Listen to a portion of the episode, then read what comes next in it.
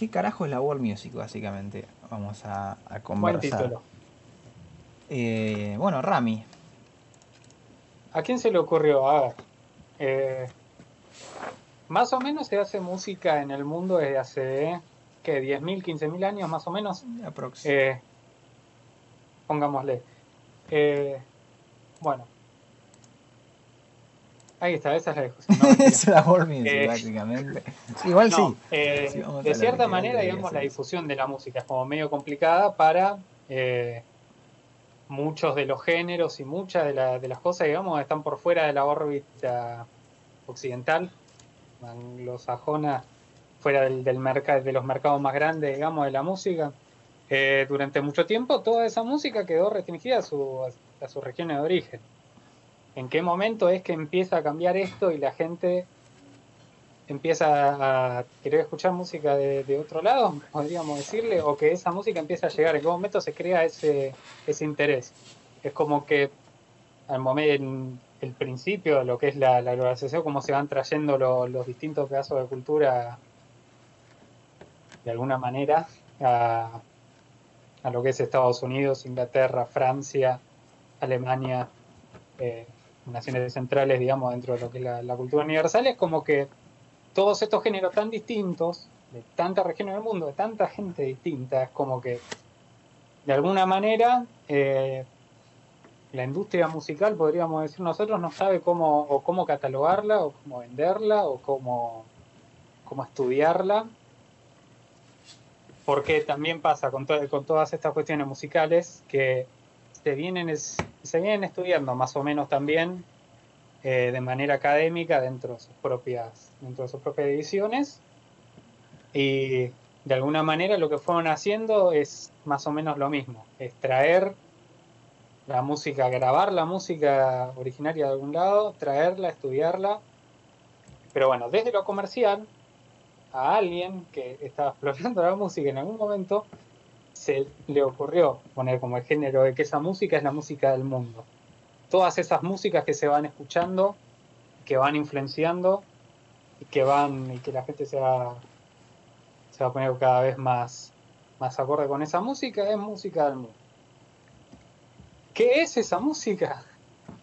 Sí, bueno, ver, todavía estamos discutiendo qué es lo que es esa música. nada, no- depende de, de qué país, ¿no?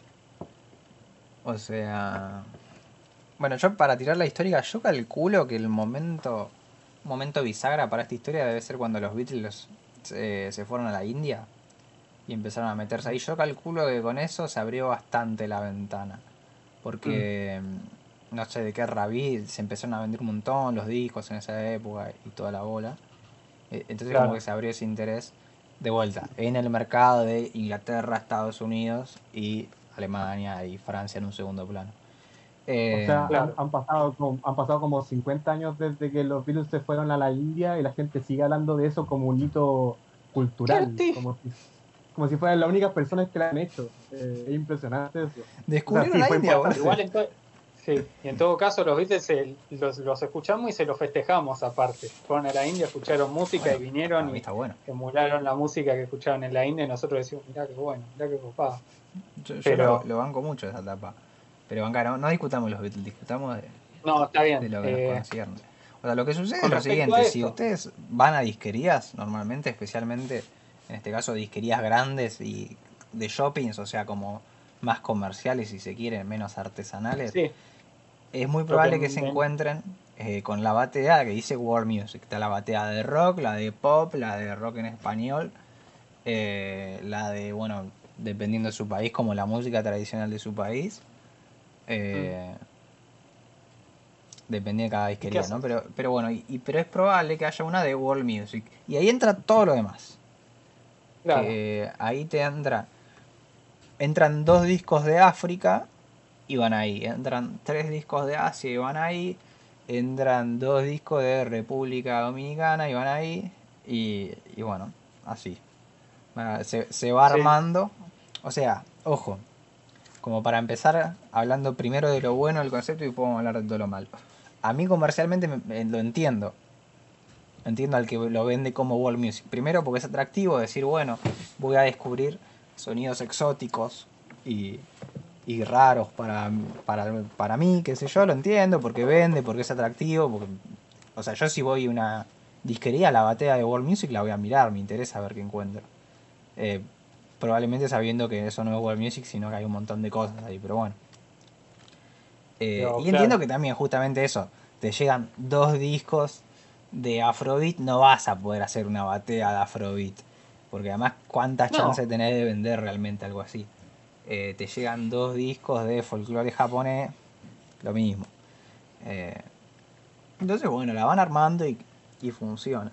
Y dependiendo del lugar del mundo, siempre va a ser distinta. No es lo mismo una batea de World Music en Inglaterra que acá. eh, eh, tipo, en, en Argentina lo más probable es que eh, o sea, el folclore argentino esté eh, en un coso de folclore, o de chamamé, o de chacarera, o, o de lo que sea, y allá esté en World Music, y, y etcétera. Entonces yo lo entiendo. Y otro ejemplo de gente intentando comercializar a través del, a través de la- del concepto de World Music que entiendo es el de las discográficas en el circuito de. Bandcamp, más o menos en circuitos independientes, que también te buscan vender la World Music, porque hay un público objetivo pequeño, pero que existe. Y entiendo un montón de músicos que les pasa como le pasa a Daniel Melingo, que de las personas con las que hicimos un video que lo entrevisté, que él siempre cuenta que, bueno, o sea, no es algo que cuenta, sino que es algo que sucede, que él hace tango y sus discos, tipo, los últimos tres, eh, creo que son uno con una discográfica eh, alemana y otros con una francesa. Entonces acá nadie le quiere editar los discos de tango. Entonces las ediciones físicas las hace allá y las vende allá y sus giras se hacen allá. Y le gusta más el tango a los franceses que a los argentinos, o por lo menos lo consumen más, que es al final, a, a nivel económico es el, el gusto. Entonces entiendo que Sí. allá, como es el caso de Daniel Melingo o de todos los que hacen tango, que en general se editan en Europa, eh, un montón de gente que va a esos mercados. Pasa mucho en Japón, que se edita música de todos lados y por eso están las famosas ediciones japonesas de los discos. Pasa en Europa. Cuando hablamos de Europa, lo más probable es que estemos hablando no de Europa del Este, los Balcanes o lo que sea, sino de Francia, Alemania, eh, Inglaterra y bueno, Holanda, qué sé yo, alguno por ahí. Eh, pero bueno, claramente en Polonia no es lo mismo. Es más, no sé, música griega entra dentro de música del mundo, probablemente la rebética, por ejemplo. Eh, En ese sentido, por ejemplo, una polka, por decirlo de alguna manera, no sé si alguien puede llegar a calificarla como world music. o y quizás en Alemania no, pero en Argentina te la van a. O, o en Chile, digamos, o en Brasil. Seguramente te vendan la polka como world music. Puede parecer que sí, pero yo no, no estaría tan seguro, no estaría tan seguro de que ese lugar, digamos, de, de las músicas originarias de Europa, de alguna manera, no te las vendan. Como, y en ese, en ese punto es como que viene otra, la otra consideración, o sea, desde qué punto agarrás una, mus agarrás una música cualquiera, ¿eh? cualquier género, cualquier artista, de que sea como para decidir vos, no, esto lo voy a tener que meter en World Music. O, viste, esto es World Music. Que, como qué cosas no metes ahí. O sea, ¿qué música no es música del mundo? Teníamos ¿Dónde no hay una música? listita, ¿no? Como de que. De que. Nada, por ejemplo, tenemos eh, el rock, y en Argentina está el rock argentino, y en todo el mundo lo vendes como rock. El metal, que en todos lados es metal. El jazz. eh, el rap, el trap, ahora. Y... Pero igual, igual yo creo que si tú, por ejemplo, en la India haces rock, yo creo que si después publicáis el disco de rock de la India, no va a ser rock, va a ser música de la India. ¿Cachai? Ese es Es- mi- Y pero no sé es si entra en pensamiento. World cover de los Beatles. O sea, Claro. sí, claro, no- va a ser. Claro. Los Beatles hacen música de la India y es rock, pero en la India hacen rock y no es. Claro, eso, eso mismo, a ese punto voy yo, como que, o sea, yo sí en- entiendo eso, yo creo que, como tú decís, existen estos árboles gigantes de que tiran más ramas para otros géneros, pero están estos troncos grandes que son el rock, que son el rap, que son el pop, pero igual yo creo que eso depende mucho del país de donde venga, o por ejemplo el idioma el que se hace, el idioma también es súper determinante, entonces, sí, es, es medio, medio complicado ahí el tema, no, yo no, no lo tiraría tan fácil. No, no, pero por Sí, eso. Ojo, para mí o está sea, bueno cuando te dicen, no sé, vamos a tirar el ejemplo más bobo del mundo, el Latin Trap, que para mí es un mito. Pero cuando, como parecía algo, bueno, como asocian un trap distinto porque es de una región. Para mí eso está bueno porque por lo menos estás reconociendo que no es world- o sea, no lo estás poniendo en world music y estás reconociendo que hay como un sonido propio de la región, que me parece que es lo que pasa en todos lados. O sea, como decíamos en el blog anterior, eh, Vitas Brenner, como los músicos de rock progresivo de todo el mundo y de rock en general, tomaron algo de su propia tierra, consciente o inconscientemente, y quedó en su música. Entonces el rock argentino no suena a un disco de rock hecho en Inglaterra, excepto los más copiones en todo caso. Y lo mismo pasa en Chile, en Uruguay, en Paraguay, en Bolivia, así. Eh, voy a dejar de sacudir esto. Eh,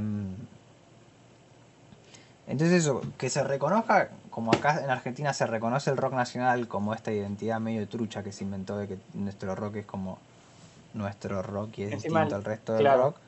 Eh, El nuestro es el rock nacional. Me parece Los que está los bueno. otros- los rock de los otros países no son rock nacional. no, Solamente el el rock nacional. eh, si es nacional es argentino, no existen otras nacionalidades. Eh, Eh, pero en ese sentido, digamos, es como que. cu- ¿Cuándo, ¿Cuándo pones la barrera? ¿Viste? ¿Cuándo decís, no, esto es muy exótico para entrar en un. Yo creo que tiene más que ¿Por nada a ver con los folclores. Yo escucho un disco de, de tecno hecho en Indonesia, quizás ni me entero que era de Indonesia. Quizás pienso que era chino, quizás pienso que está hecho en Estados Unidos. Eh, entonces, con la Bueno, vejez, o sea, mientras sí. más instrumentos poco convencionales, o sea, lo- mientras más in- instrumentos a los que no estemos acostumbrados, mientras más, eh, ¿cómo decir? O sea, mientras más cuestiones haya de, de- de armonía y melodía y demás, eh, Claro. que por más que uno no sepa teoría musical, eh, no las tiene naturalizadas, porque nada, como la, la típica, el típico sonido árabe que es la, la, la escala en- modal, ¿no? Por ejemplo. Eh, Mm. entonces, como hay, hay un montón de cuestiones que consciente o inconscientemente Sí, se nos hacen claro, exóticas también- porque también no hay- estamos sí. acostumbrados. Claro. Eh, Pero de que, eh, como es, hay sonidos también, hay vientos mismos de la música árabe que vos no los escuchás en otro lado.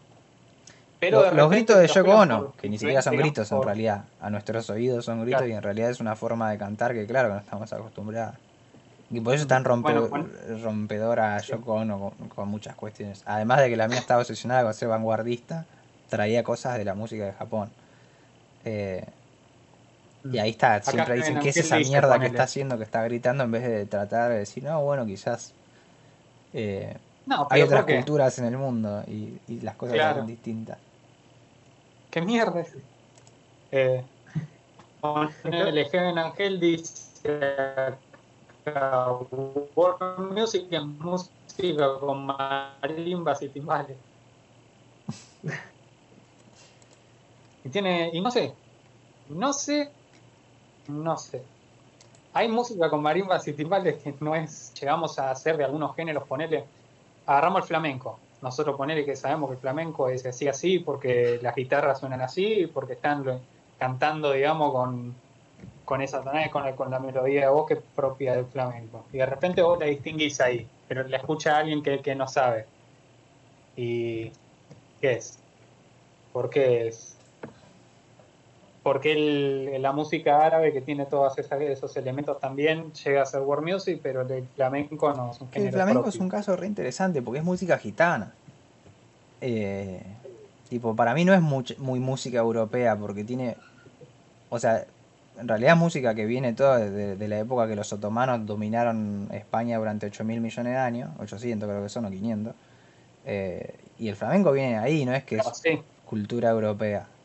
Y vienen las clases bajas y los gitanos. O sea, es, es música hecha por inmigrantes, si se quiere. Al igual, eh, o sea, es como. En el video de Melingo está eso. En el video de Melingo está bueno para, para esta conversación porque sale un montón del tema. De la música de Constantinopla y de las músicas de resistencia que son el flamenco, el tango, eh, la rebética, el blues y me olvidé de la portuguesa. Son músicas de puertos hechas por inmigrantes. Entonces es interesante.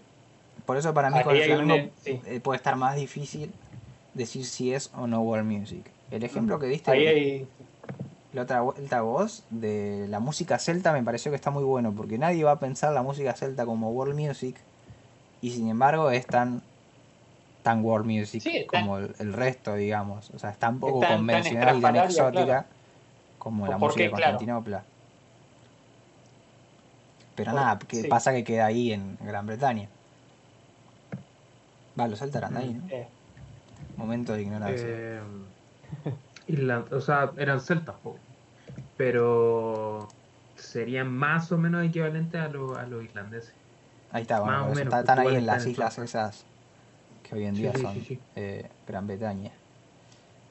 Mm. Eh, acá Diego Ezequiel Aguirre, que le agradecemos por toda su participación, eh, pregunta si se puede relacionar el new metal con la world music. Yo creo que no, pero acá hay un caso re interesante que viene a la discusión que es el de System of a Down, que es una banda de Armenia, que creo que canta en armenio en varias canciones. claro, no, son, o sea, tienen parte de canto, o sea, son todos estadounidenses, pero también son todos descendientes de, o la gran mayoría son descendientes de armenios. Mm. O sea, tiene una Eh, identidad armenia, pero claro. tocan un género que es, eh, bueno, calculo que yankee el nu metal, sí, seguro que yankee. Eh, El new metal es fusión de, de metal con, con rap, en- sí, sí, con, eh, con rap, hip hop y con, con, con otros pares de voces más agresivas, así como en los 90 que la gente estaba triste. Eh, pero, Eh, por bueno, ejemplo, ese es un caso de, de artistas de un país que entra, de todos esos países que somos world music o que entramos, somos el world, eh, ah, We Are the World. Tal cual. Y, y sin embargo nadie te va a decir que System of a Down es world music, va a estar en la bateada de rock o la bateada de metal o en un caso muy específico una de new metal. Eh, Mm. entonces Claro, eso. pero podés llegar a armar una batea de new metal, por ejemplo. No, Sí que no, bueno, o sea, pero sí estamos podés, hablando pero la- hipotéticamente. pero todo el resto de los cosos. En los eh, 90 en Estados Unidos seguro que había bateadas de, de new metal, pero no, no viene a la, a la discusión. No, no, enti- Eh, Yo creo que eh, yo creo que al final tiene que ver mucho con, con que cuando uno piensa como en la batea, está pensando básicamente en En todos lados se le dice batea, ¿no? Perdón, ¿eh? eh, no tal vez no, estamos discutiendo hace media hora con bateas y hay gente dominicana que no tiene más puta idea de qué estamos hablando. no. A- a- acá se le dice como vitrina. Los eh, estantes, digamos. Sí, Eh, la disquería, los lugares donde están todos los discos expuestos que están divididos por. Calculo que van a Pero creo el que- coso donde se Pero pone por las dudas. el otro coso. sí. La sección. donde van los cositos en el coso. Claro. Em, pero, pero bueno, a lo que iba es que cuando, cuando pensamos la música en ese sentido, lo estamos pensando comercialmente. No en un sentido como de esto es música comercial y esto es música pura, sino porque básicamente estamos hablando de cómo vamos a distribuir la música para venderla en las tiendas. Por lo menos en el momento cuando se vendía la música en las tiendas, hoy en día ya, ya, ya ese sistema parece un tanto Sí. eh, obsoleto, pero podríamos decir perfectamente las playlists y, y- y sería lo mismo. Sí, Eh, Claro. Pero pasa que cuando uno piensa en esa dinámica, eh, al final también está pensando la música en términos de eh, los grandes distribuidores de música, sea Spotify o sea no, no sé qué empresas tienen tenían ustedes de disquera en Argentina grandes, pero acá por lo menos estaba Portal Disc o, o lugares así que, Sí, que de cadena de disquerías. tiendas. Sí, Ah, estuvo Musimundo durante casi 20 años, Sí, creo que Musimundo. quebró hace 2, 3. Y Tower había llegado a abrir 3 o 4 que quebraron a los 5 años también. Y sé que está, no sé, en Eh, España sé que está el corte inglés y así. claro. Claro, No, pero también que vos vas tienen una librería y hay CDs. Claro. Sí, ¿no? Jenny's. Sí, los Jenny que yo Eh, tenía. Entonces, Eh, pero bueno, hoy se sigue distribuyendo música pegó. Se ve que pegó. Claro. Pero tiene que ver con eso, con cómo se comercializa y cómo es que se consume también. O sea, como vos podés agarrar en, en el medio del aire de la nada, sacar un pedazo de plástico así que tiene una música que vos no, no escuchaste nunca. Y que vos por no estar familiarizado, digamos, eh, te parece algo novedoso y te parece algo Mm. como, no sé, Sí, extranjero. es que, Y- claro, como que en ese sentido me pasa que quizá estoy, estoy adelantando mucho como la discusión gracias a mi, a, a- a mi marxismo, pero creo que eh, gran parte del, del tema tiene que ver con quién es el que quién, quién es la distribuidora, quién es la empresa que le está poniendo esa etiqueta al fin y al cabo. Eh, desde dónde está hablando esa, esa empresa, porque al final eh, el discurso positivo, digamos, de la world music, o por lo menos las referencias que, que yo encontré entre eh, porque Ramiro nos pasó un par de textos como para meternos en la materia, también me puse a leer y todo, y en general las referencias gringas que defienden el asunto, o, que por lo menos tratan de ser justas con cómo se planteó el tema en un principio, eh, hablan, de, eh, hablan de globalización. En el fondo, nosotros como gran mercado de la música, tomamos estas músicas que vienen de otros lados, y para darle un espacio inventamos la vitrina de World Music en, el fondo como tratan de buscarle ese lado positivo de eh, gracias a esta etiqueta podemos poner a disposición de eh, nuestro público que generalmente consume música de acá em, otros estilos musicales de fuera y etcétera. Pero podemos traer desde el claro claro. Sí sí sí o sea e, eso corre desde Oceanía, digamos, hasta América. Bueno, están al, lado en realidad, pero en, un mapa mundi, digamos, común y corriente, eso es, incluye entre medio África y Asia también. Em, pero, pero bueno, pasa que em, al final cuando esa distribuidora eh, pone esta etiqueta de World Music, lo hace porque finalmente eh, esas son las músicas de menos interés comercial o que por lo menos responden a, a, cánones musicales menos interesantes en el momento. Básicamente es música no hegemónica, ¿cachai? Eh, está toda esa cuestión postmoderna de estamos celebrando la diversidad de los géneros, de todos los distintos cosas, cuando en realidad no sabes cómo separarlos. No, no sabes cómo distinguir de, de esa modernidad, de ese primer mundo que, vos estás planteando hacia afuera de eso. O sea, entonces es, como hay una hay una trampita ahí, es como es una falsa inclusión al fin y al cabo. O sea, no sé si falsa inclusión, pero es como un trabajo a media, tanto en, el término comercial o en el término periodístico. O sea, yo creo que en el término periodístico es un poco más flojo el trabajo aún. Yo lo condeno a nivel periodístico.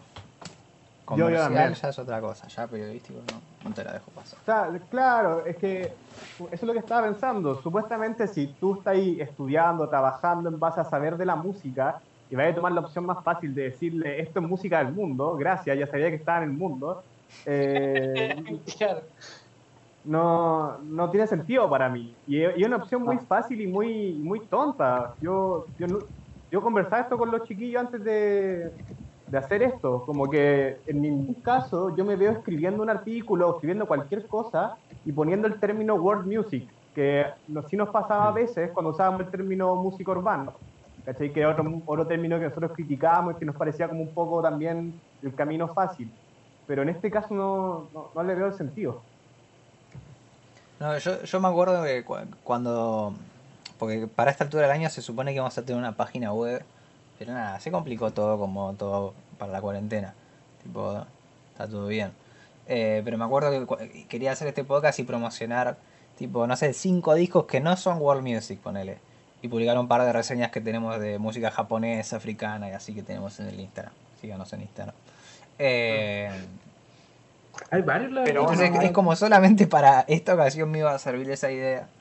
Pero ya llega el punto de que, no sé, música. Eh, ya creo que tenemos dos de Nigeria, dos de Japón, entonces ya podemos juntar un par más y ya hacer una nota de, bueno, les recomendamos cinco discos japoneses. Mm. O sea, entonces, si laburas un poquito, ni siquiera vas a necesitar el decir. O sea, obvio, yo entiendo que no tengas un 10% de tus reseñas de, música de Nigeria y de Japón y de Rusia y así, porque nada, es difícil encontrar discos que uno le gusten y más todavía que, va no que le gusten, sino que, pueda hablar de ellos, ¿no? Y que quiera recomendarlos. Y además que mm. nada, que el público medio que te hace así cuando le andas recomendando música de Madagascar, eh, como que no, no quiere saber nada, entonces bueno. Pero es laburar, o sea, para mí la respuesta a nivel periodístico siempre va a ser esa, laburen más tenemos un laburo, o sea, los, los, que, los, que, los que cobran de esto, digamos, ¿no? O los que se dedican a esto. Es un laburo hermoso. Esforzate. tipo, salí de la norma, dejá de hablar del disco que escuchaste toda tu vida y fíjate, qué música hacen las personas trans, eh, cuántas músicas mujeres realmente estás recomendando, eh, gente no heterosexual y gente por fuera de Estados Unidos, Inglaterra y el país en el que vivís. Tipo, Bueno, ahí sí. Ahí sea, está como la, hay, la hay discusión una zona de confort muy vez. chiquitita. Mm. Trata de ampliarlo un poco, no te digo que uff, te tires una investigación de la Sunflauta y me hagas un documental de, de qué sé yo, del dúo. Eh, pero ponerle onda, ¿viste? Andá. O, o sea, es como ponerse la meta también. Nosotros en el Insta, en, en YouTube es más difícil para nosotros. Eh, perdón que hable de nosotros como haciéndonos un modelo a seguir, pero bueno, no, tampoco puedo, quiero tirarle mierda al trabajo de los demás. Eh, pero Yo no quiero hablar de los demás, pero yo, yo, Pero como para dar un ejemplo de una forma de que, por lo menos estamos intentando. Y para ver si conseguimos que No, les sí, interesen sí. un poco más esas reseñas. Eh, En YouTube cuesta un Eh. poco más porque se necesita más profundidad, pero en Instagram hacemos el esfuerzo de variar país, género, género de música y género de, de, de sexualidad. Esto está re mal dicho en términos de, de estudios de género, pero bueno, o sea, digamos. sí, no. eh, O sea, romper con el por ahí no, no- hablar de todos hombres blancos heterosexuales de, repito, Inglaterra, Estados Unidos y en mi caso Argentina y en el caso de los chicos Chile. sí. Bueno, pasó, eh, pasó con cuestiones, digamos, eh, cuando estábamos buscando para esto. Todos los sellos que llegamos a encontrar que se, se editan o ellos mismos se, se nombran como World Music, están todos centrados en Estados Unidos, en Francia y en, en Inglaterra. Y todas son, ¿cómo es? Eh,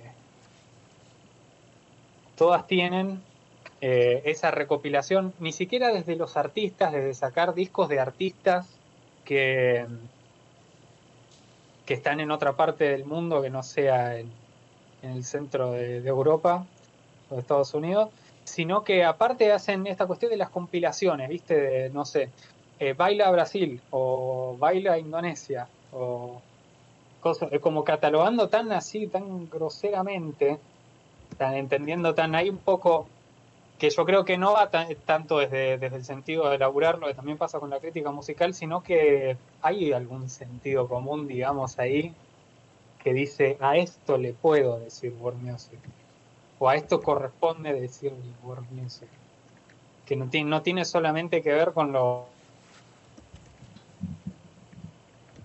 Uh, se trabó, ¿no? Sí, yo, yo no lo escucho. La quedó. Sí, yo tengo el, el- el fotograma justo. Sí, está, Eh. está procesando la idea aún. Yo siento Sí. que estoy hablando demasiado, entonces quiero callar un rato, pero. Pero si la piloteo. Lo... Bueno, va- vamos a responder preguntas de la gente, ¿por qué no? Eh, Este es el momento Ah, bien, perfecto para donar, gente. eh, donen, Sí. loco, donen. Mientras menos donen, menos stream vamos a hacer.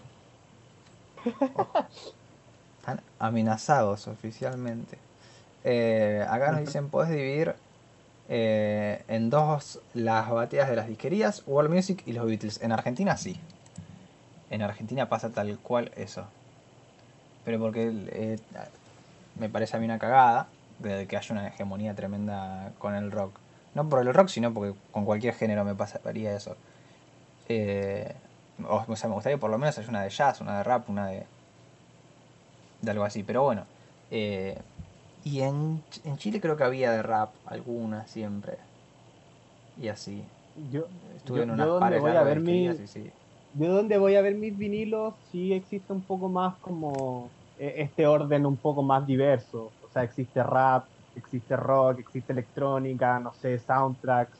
Eh, hay una variedad un poquito más... Soundtracks está más amplia. bastante. Sí.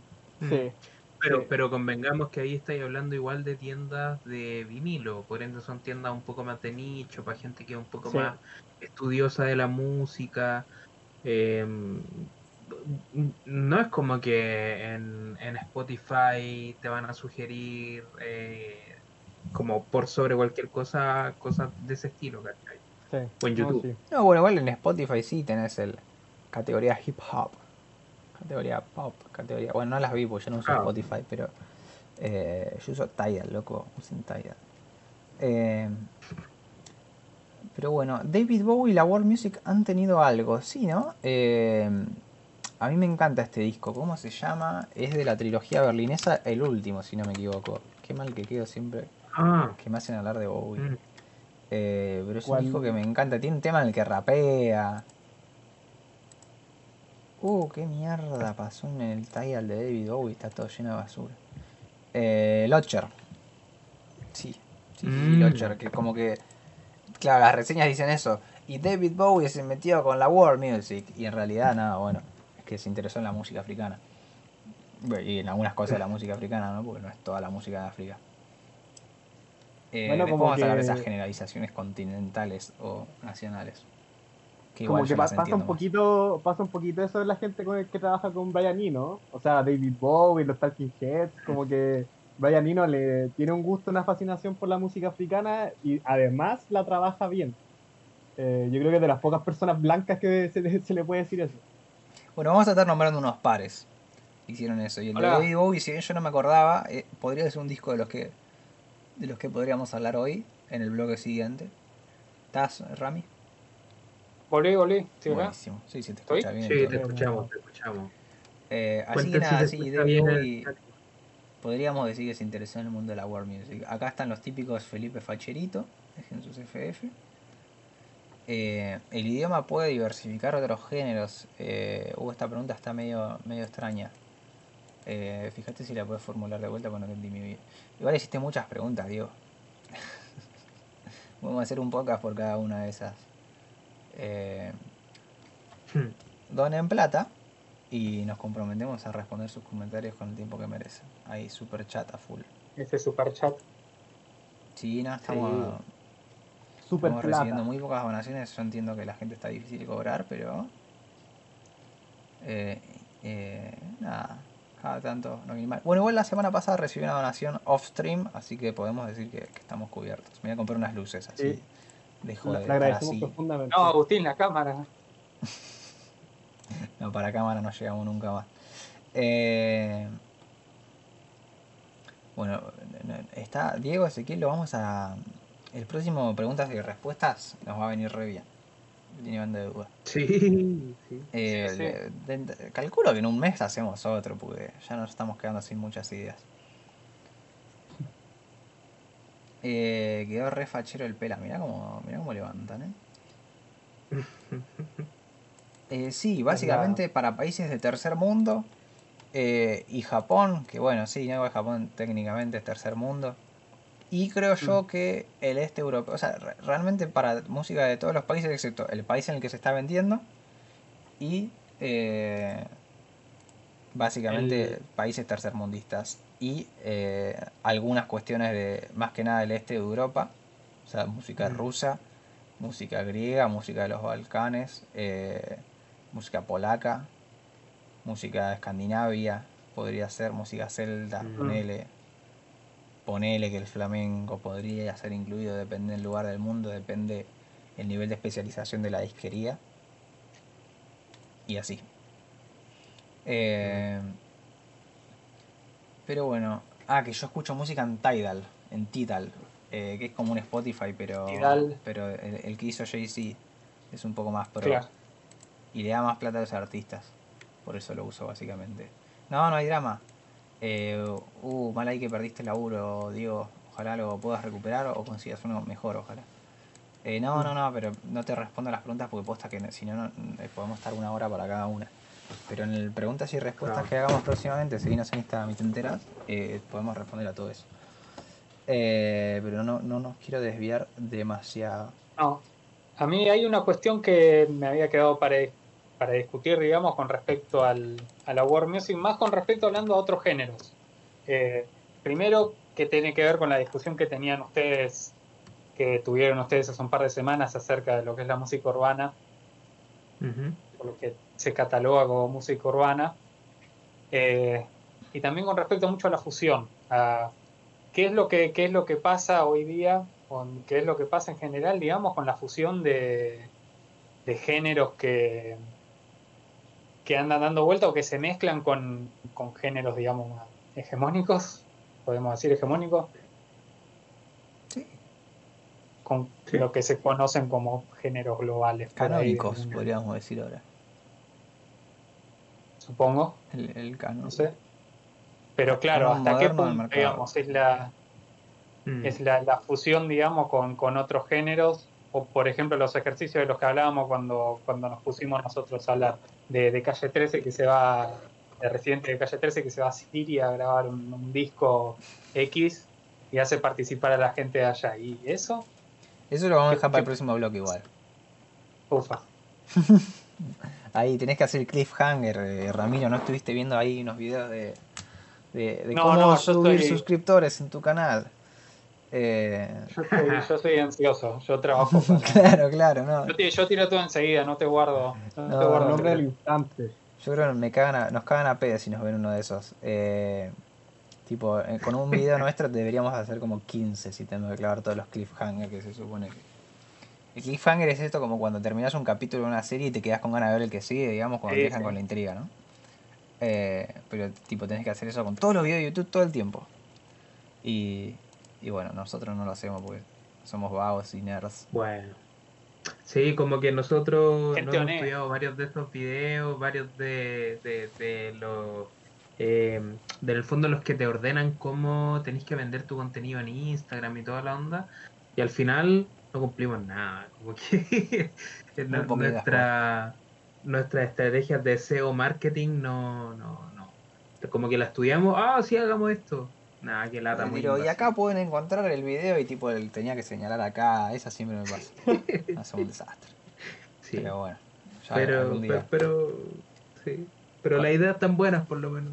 Sí, sí, algo. Eh, acá que quería responder a algo. No, bueno, pero. Hablando de. Y acá te hago el, el- cliffhanger. Hablando del podcast de música urbana, que lo pueden escuchar en eh, nuestro Spotify. Si se lo perdieron, porque estuvo muy bueno realmente. Eh, el otro título que podríamos haber hecho este para, para este stream, pero no lo queríamos repetir, es si la world music es racista. Porque si bien para mí no es como violentamente racista, digamos como directamente racista, en el- eh, simbólicamente sí, o sea, toda la música que no es blanca eh, o, al- o- o que se somete a los cánones de mercado del consumo de blancos en general, eh, de consumo popular, bla, bla, bla, es world music. Eh, pero como es mucho Pero más uno, que o sea- eso, no, le pusimos que es racista. Pero sí lo que es es anglocentrista, claramente. Eh, que si querés, Felipe, puedes explicar qué es el anglocentrismo, porque para algo sos el sociólogo del equipo de Lúcuma, y si no, bueno, se entiende. Eh, no venía preparado, pero, No, pero bueno. básicamente es, es una La guitarrita, de-. No, no tengo ¿Qué? visita. La gui- ah, eh, una expresión que usamos acá es guitarrear cuando tenés que improvisar, digamos. Ah, sí, no, no, a ver, mira, no venía preparado, pero de todas formas sí, tan- no, mentira. Eh, Sí. No, no, no, no, pero em, en general la, la idea de anglocentrismo responde a, dentro de todas estas eh, concepciones de los centrismos, que en el fondo tiene que ver con cómo una cultura eh, es predominante dentro del gran esquema mundial, posterior a, a que se da la globalización y el mundo empieza a estar mucho más conectado, y la cuarta revolución industrial, que es la del Internet, etcétera. Cuando pasa todo eso, eh, comienzan a haber cada vez más ciertos centros en relación a periferias del mundo, eh, donde básicamente esos centros son los lugares que administran el poder, la economía, etc. Eh, eso pasa internamente en las ciudades, pero también pasa a nivel, una escala global, mundial, donde los centros son generalmente Estados Unidos, Europa. Hoy en día podríamos decir que los centros son más bien Estados Unidos y China, quizá. Eh, y los otros países somos básicamente las periferias. Para que lo vean. Música, película y sociología, todo en uno. Pero bueno, entonces Sí. decir que, el- que esto es anglocentrista es justamente eso. Como cuando hablamos del eurocentrismo, o los que estudiaron sociales hablan del eurocentrismo en la academia, de que básicamente todo está basado en eh, tres teóricos alemanes, dos teóricos franceses y a lo sumo algún y un inglés que es Hobsbawm.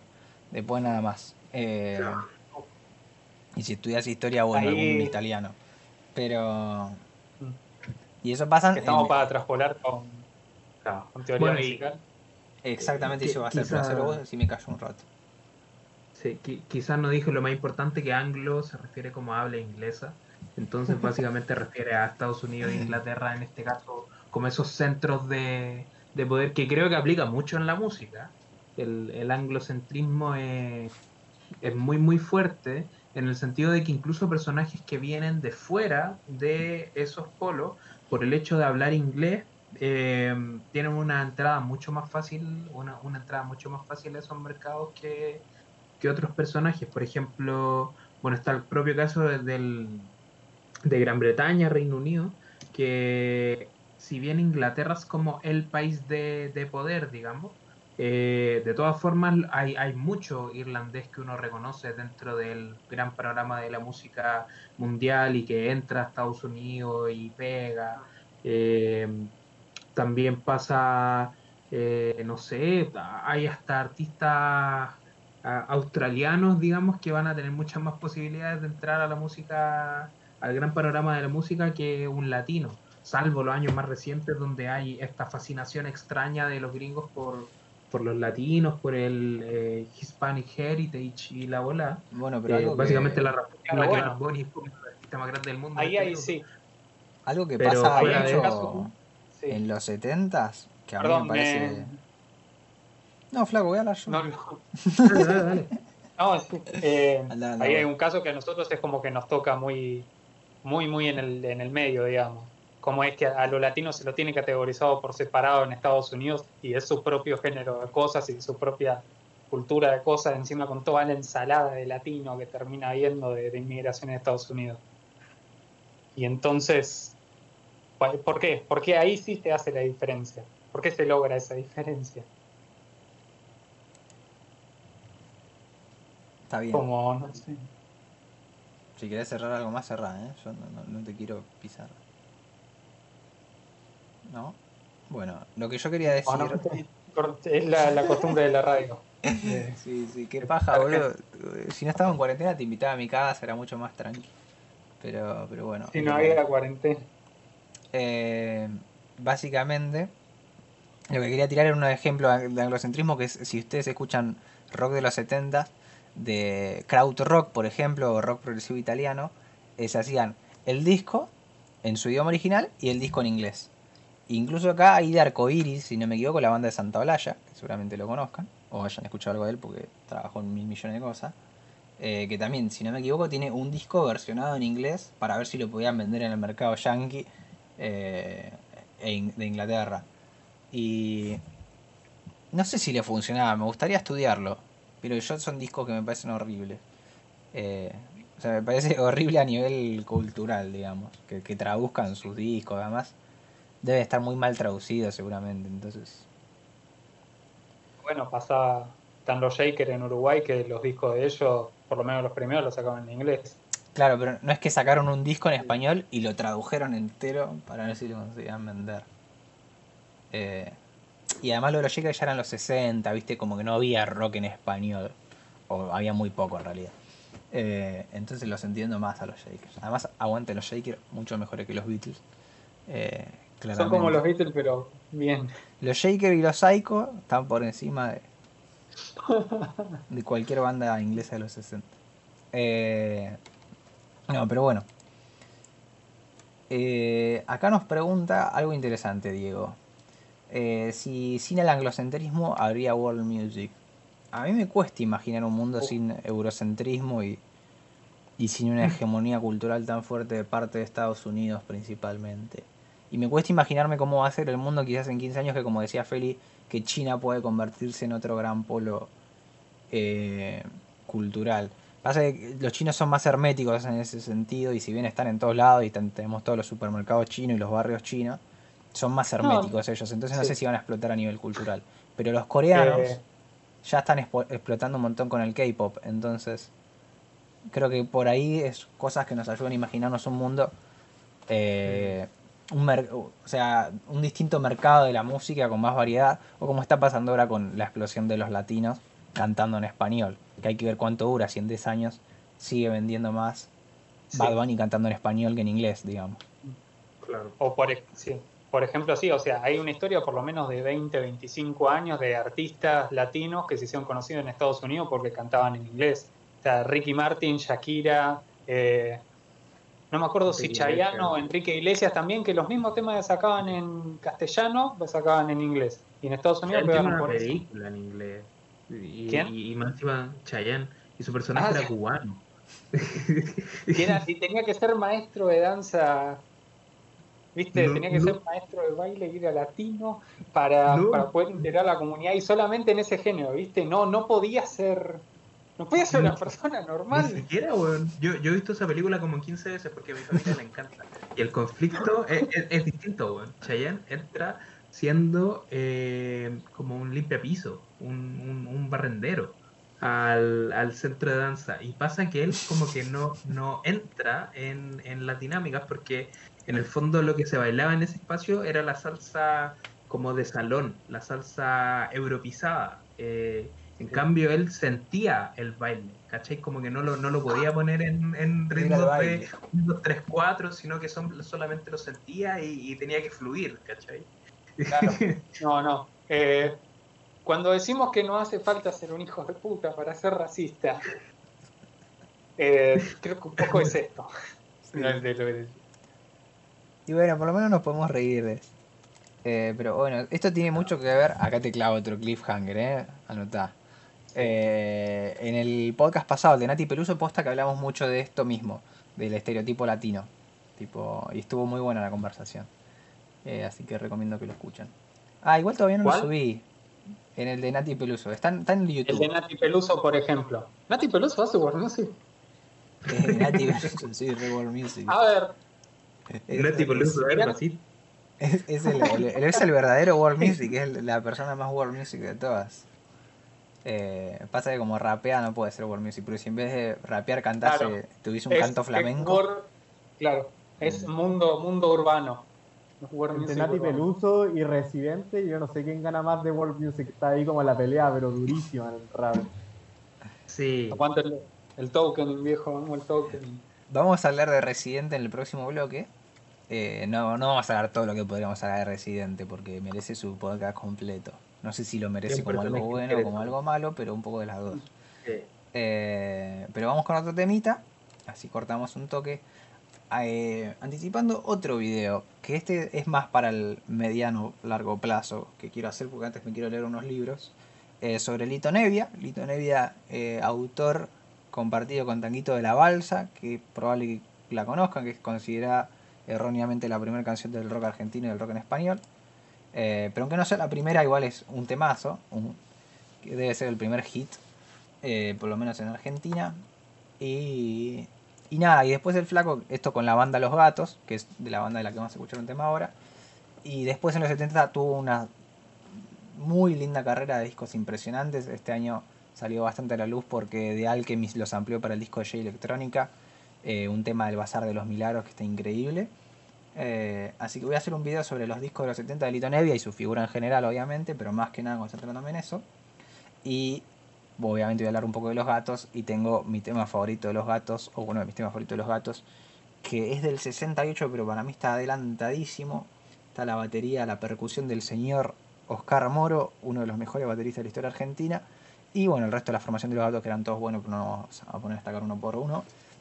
Cuando llegue el año 2000 de 1968 y volvemos a hacer un cachito.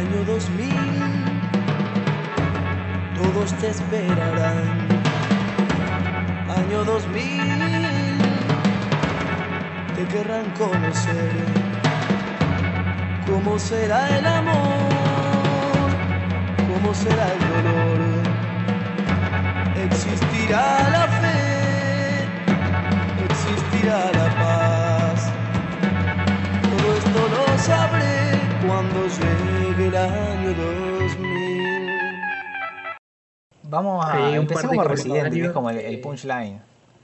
Eh, porque lo que queríamos hablar en realidad es varios como proyectos medio antropológicos de ir a un lugar en el mundo y agarrar a los músicos eh, de esos lugares y ponerlos a grabar para tu disco o, o un disco de un proyecto así o lo que sea. Estas exploraciones más o menos rigurosas y hay un montón de ejemplos y vamos a charlar de algunos, ¿por qué no?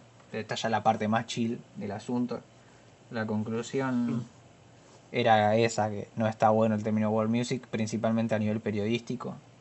Eh, pero ahora vamos a hablar de ejercicios de, de world music eh, hechos por desde la individualidad, ¿no?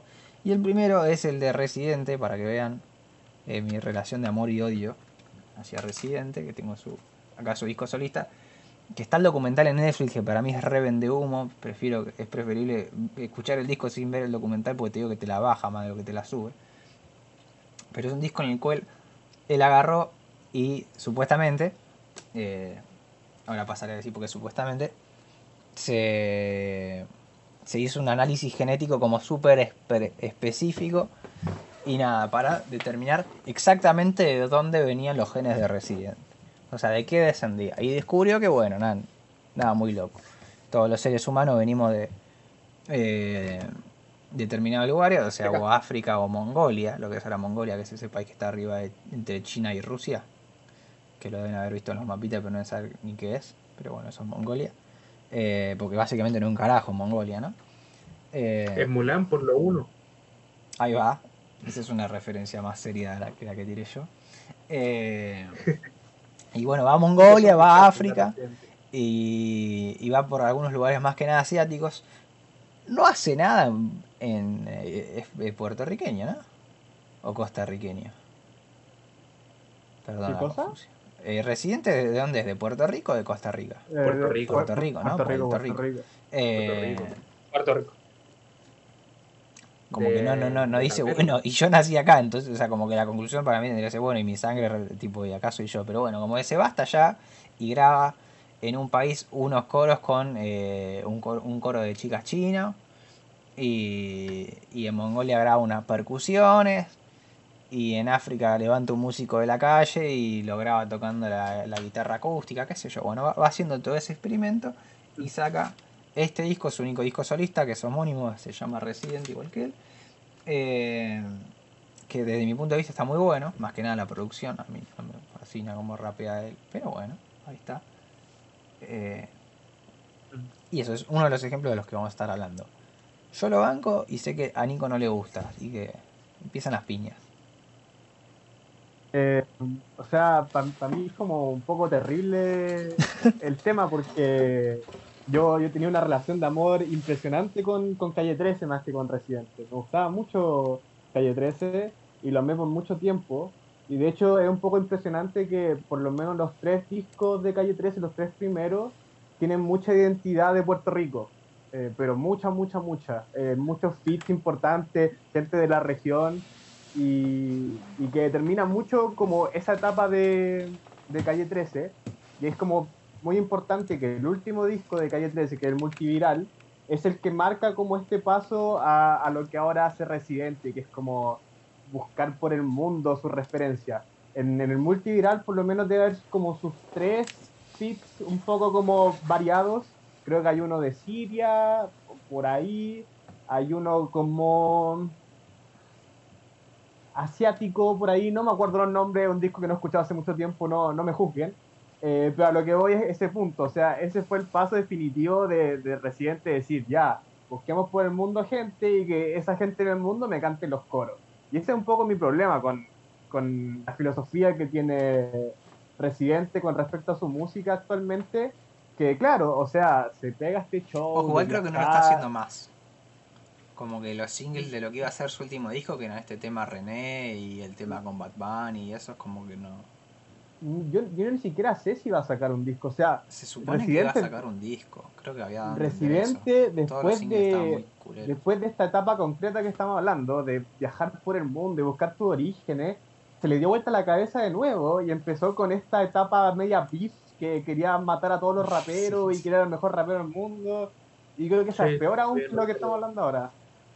Y pero ahora Eh. está triste, se deprime. Sí, no, sí, a- ahora volvió a Puerto Rico, ahora de nuevo tiene pena y de nuevo, ya, me, me da lo mismo. Pero Es muy difícil a lo que- que no te caigan mal, Residente. boludo. Es un- esfuerzo impresionante para caerle mal a la gente. sí, sí, a mí... Ojo, hay que- gente que lo adora y está, pero como que no hay punto intermedio, ¿no? No, no, no, Claro. acá, Es acá no está adorable. hablando... Acá no está hablando una persona que lo odia de siempre, acá está hablando una persona que lo amó con su vida, que lo fue a ver en vivo, que se sabe todas las canciones de todos los discos y que ahora no soporta su imagen. Eh, creo que lo único que ahora me gusta de Residente podría ser que está un poco más como aceptando el reggaetón y el trap, porque antes tenía como el otro discurso, pues él no le gustaba el reggaetón y lo encontraba tonto y también la música trap era para gente tonta y ya, no importa. A lo que voy en, en conclusión con lo que estaba conversando, no, no me gusta esta filosofía, y yo creo que igual de mediocre que lo que es el término world music, de agarrar gente del mundo y ponerla simplemente a cantarte un coro, porque no le estás dando protagonismo, solamente le estás dando un espacio para ponerlo en tu vitrina. Y eso para mí es muy, muy fácil teniendo la plata que tiene el weón. Así que Eh, eso. O sea, va, sí, es, va muy en pie con toda la... O sea, es esto mismo. Ojo, para o sea, mí lo está la consumiendo, disyuntiva que tenemos con... No, para, para, me callo, me callo. está- ¿No, qué? No, no, habla vos, habla O vos. sea, es esta misma conversación, es René y la Music. Pero ni siquiera que está haciendo World Music, sino que está registrando más en el sentido de la etnomusicología, que va a algún lado, graba a alguien que hace su, su parte o su música, o ni siquiera su parte o su música, la parte que necesita él para, para hacer su música de origen del mundo. Sí, para mí, ojo, ninguno de nosotros es especialista en cada uno de, de- de las músicas que hace la gente esa que Residente tomó. Ni nosotros ni Residente, digamos. No, pero, Para mí sí tiene pero un tampoco decimos que lo somos. Los que hacen los coros, no, no mucho, evidentemente, pero en las percusiones de este disco yo creo que sí hay una presencia de cosas que nos resultan exóticas. Y, y que, Mm. y tipo que no hubiese podido hacer residente solo en su casa con una corista de Puerto Rico, de Estados Unidos, o con un percusionista de allá Mm. tampoco. O sea que, que sí está el mérito de haber sido hasta allá. En algunas cosas, sí, obvio. Te entiendo también la parte, Nico, de, de decir, ¿para qué te fuiste hasta China nada más para, para grabar un coro? Pero bueno, nada, está la vendida de humo esa que es el documental, que tanto rompe las bolas él con la cultura latina y encima lo locutó en inglés el documental, pero bueno. Eh, Em, a mí, Me encanta este un poco la... ¿Qué decir? ¿Cómo? A mí, yo siempre lo detesté a Residente y este disco me encanta, así que estoy en la vereda opuesta a Nico en esta, en esta discusión. Pero, nada. Qué sé yo. Hay, tiene que salir podcast de Residente algún día, boludo. Nos Sí, vamos sí. a enojar mucho. A- a- Sería a como Nenati esto- Peluso, pero al revés. Como Claro. súper enojadas con Residente y matándolo por todos lados. Yo, yo creo que nunca lo nunca lo revisamos, pero hay un disco del Chojin que trata de hacer un gesto parecido, que diría que es de un par de años antes. Bueno, ese es otro El Ira. para, para matarlo en un podcast. ¿eh? Sí, sí, sí. Sí, pero el Ira tiene como algunas cosas. eh, tiene, tiene una canción en portugués, tiene Ira me gustaba a mí. varias con, con africano. Yo creo que es lo último bueno que, que hizo. Y Es ya ese se que es como la tapa. Son los mismos colores de la Residente, ¿no? que su cara, su cara. Su Es cara, pero como con- tenía unas cosas rojas, ¿no? Una cosa así. Sí, sí, sí, sí, Sí, por ahí. Por sí, ahí. ese era el que me gustaba a mí de él. Tiene, tiene un par de coros africanos. eh, tiene, tie- tiene, tiene un, un rollo un tanto similar. eh, pero bueno, Pasa que es inviable el Eh, Chojin. Yo hoy sí, día sí. es inviable hablar bien del. Está- ¿no? La com- Tiene cosas nos la complicó mucho el Chojin. Está haciendo Eh. mucho mérito para, para que no se pueda hablar bien de él. Se malió, diría mi mamá. Se echó a perder. el- Sí, sí, está Pero bueno. Eh, ya, Pero volviendo, vol- volviendo a Residente, a mí me pasa que, mm, que no sé, sí, te- te- o sea, me, me gustaba más Calle 13 que Residente. Em, no le compro mucho sus beef de ahora, porque creo que un poco e- es un rapero muy a la Eminem, como que eh, puede encontrar buenas técnicas, pero ¿para qué? ¿Para qué son esas técnicas? Igual es Entonces, como que patético en no- las técnicas de Resident. No, Sí, doble o sea, tempo. él, él lo intenta, pero no está. Tipo que pero ni rapea a la par. acompañados. Rap- rima verbos. Tipo, ah. Sí. Wow. Sí, O sea, ojo, no, no me voy a poner en el purismo virtuosismo de que hay que ser un virtuoso de la rima porque no lo hago con ningún instrumento, no lo voy a hacer con el rap. Pero si vos me querés vender la reciente. imagen de que sos el mejor rapero de Latinoamérica, no me rapees en pareados. No. ¿Qué querés que te diga? es verdad, es verdad. Bueno, Eh, pero en- en la que iba a decir. Sí, en, en el fondo lo, lo que iba es que no, bueno, en realidad no me interesa tanto defender la faceta más rapera porque creo que lo que tiene de detestable es como, no sé, la clase, la clase de intereses que tiene, estos, estos beefs extraños que se está pegando con, con, con Tempo, mandándolo a estudiar, básicamente, ¿cachai? Como, es una clase de discusiones que no me interesan, la verdad. Eh, y no porque sea residente, sino porque no me interesan en general. eh, del, del rap o del reggaetón o la música latina. Y, mm, pero el disco anterior, yo creo que es noble en intenciones, pero pero yo creo que sus límites están dibujados por sus propias condiciones, ¿cachai? Como que eh, hay una intención de interculturalidad, de, de- de- de generar como esta mixtura de distintas identidades, pero, pero dentro de los límites que te permite el, el- el- que te esté financiando Coca-Cola, ¿cachai? Como que yo, yo, yo creo que por ahí va, va la cuestión. No creo que Residente sea un tipo malo ni, ni alguien que esté como tratando de utilizar estas culturas como en, en virtud de su lucro o, o lo que sea.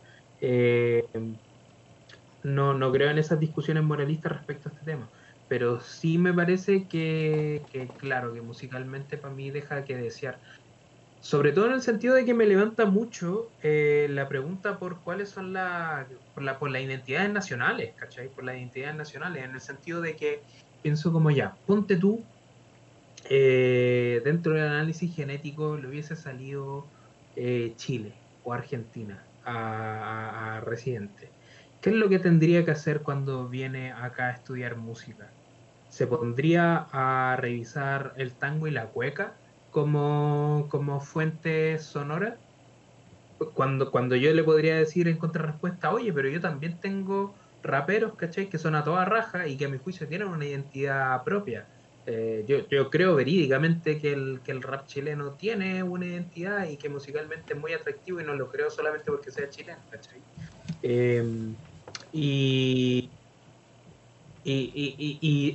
en teoría eso debería encajar mucho más con eh, la propuesta musical de él y quizás por ahí podría salir un featuring más, más como entendible, pero no, pues, el ejercicio es voy a China y lo que saco es sonidos que para el público occidental suenan como sonidos, como música de China. ¿Cachai? Sí, weón, eso. Bueno, a mí me gusta. ¿Sabes qué? Este es otro ejemplo muy bueno, de este año incluso, que es el disco eh, Es Eastern Illness eh, Western Medicine de Preservation, que es un productor. Que es un disco. El tipo se fue a vivir a China por otras cosas, le tocó, qué sé yo, la, vida, y estuvo como tres años viviendo en China y haciendo su laburo de beatmaker desde allá. Ir a hacer digging, ir a comprar vinilos viejos a dos pesos y samplear. Y se hizo un disco todo con samples de música china. Pero lo que sí hace que es distinto a lo de Residente es. El primer tema lo abre un rapero. de- no es China, es Hong Kong. O, o, bueno, no me quiero meter en esa discusión, pero para ser más específicos de Hong Kong. Eh, tipo, hay unas diferencias ahí, no viene al caso. un rapero de Hong Kong. Después sí, son todos raperos yankees los que participan en el disco, pero también porque la idea es, eh, el nombre del disco traducido es la enfermedad occidental y la cura oriental. Eh, entonces está como las dos caras. Pero me gusta eso de que participe, un- o sea, alguien, o sea, estaría bueno que en el disco Residente haya un rapero de China, un rapero de eh, Siria, un rapero de Rusia, un rapero de África. Eh, porque si no es como yo hago mi música y bueno, claro, atrás mío eh, o están tocando esto rapero, que son de pero por un, ahí. un cantante tradicional, no en el sentido como de que esté haciendo folclore y música regional, sino que simplemente sea un cantante, ¿cachai? Eh, pero de ese origen. Claro, que no sea world music, Exactamente. básicamente. ¿Viste? Ahí, porque no.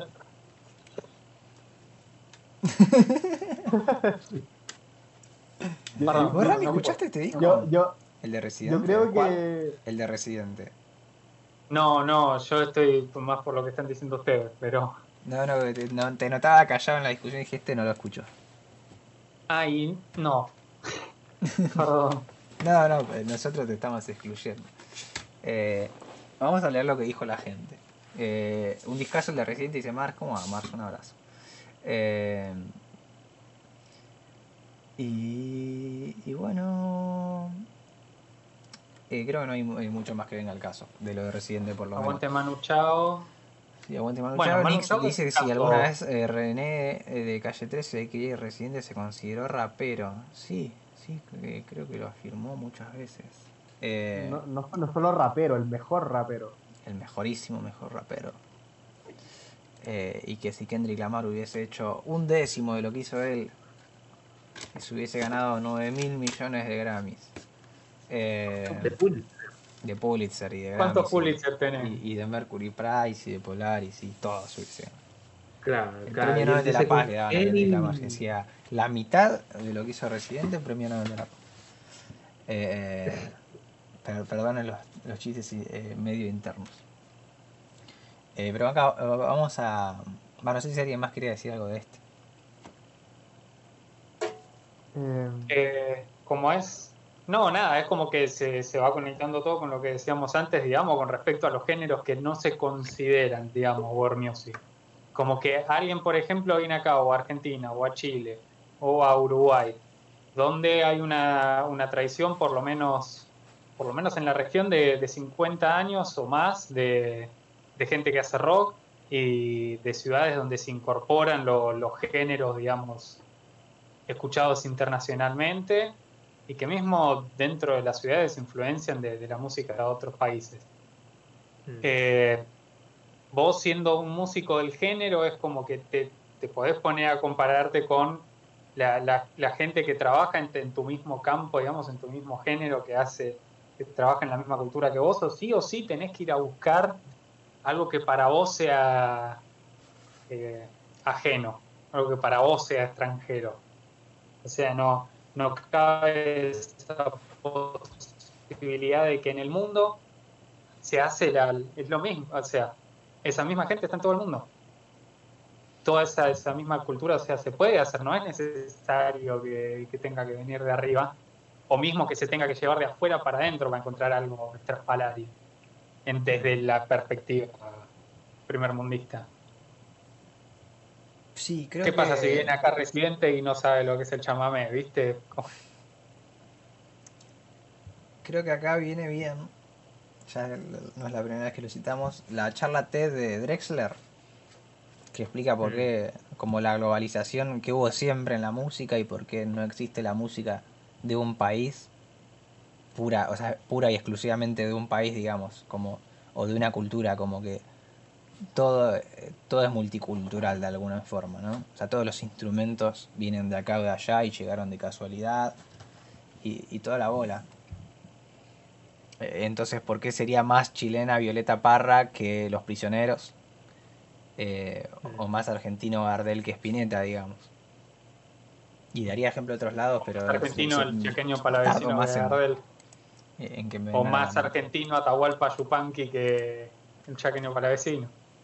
O más, eh, podés seguir buscando y yendo para adentro, viste, hasta que... Sí, y aguante Atahualpa, loco.